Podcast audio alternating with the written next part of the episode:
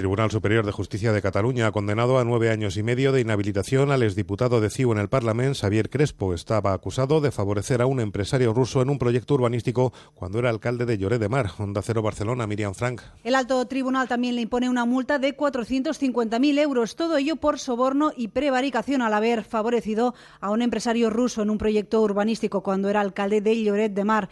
Con todo, la pena impuesta al exdiputado de Convergencia y Unió en el Parlamento es muy inferior a dos años de cárcel y 17 años de inhabilitación que pedía para él la Fiscalía.